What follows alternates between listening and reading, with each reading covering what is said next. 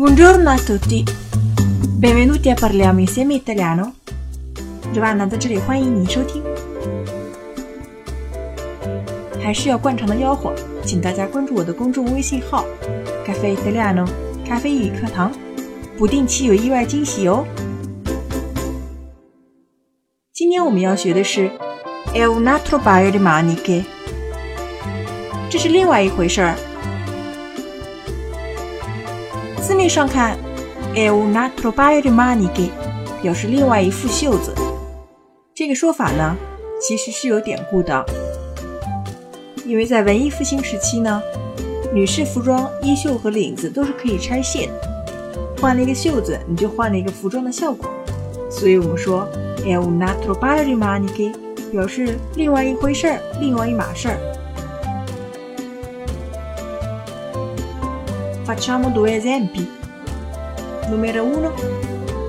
Per un italiano parlare francese è facile, parlare cinese invece è un altro paio di maniche. Per un italiano, 对一个意大利人来说呢，parlare francese è facile, parlare francese 做主语，说法语是非常容易的。Invece，然而呢，imparare il cinese è un altro paio di maniche，而学习中文呢，却是另外一回事了。Numero due. Mio nonno è stato un padre molto severo e autoritario, ma il suo rapporto con i nipoti è un altro paio di maniche. Mio nonno è stato un padre molto severo e autoritario.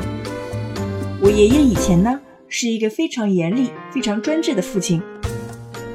Ma il suo rapporto con i nipoti è un altro paio di maniche. 而他跟他的孙子辈的关系呢，却是另外一回事了。这 avete capito 指的是他是一个严父，却是一个非常慈祥的爷爷。你们的 nonno 是不是也是这样呢？Quello mio è proprio così。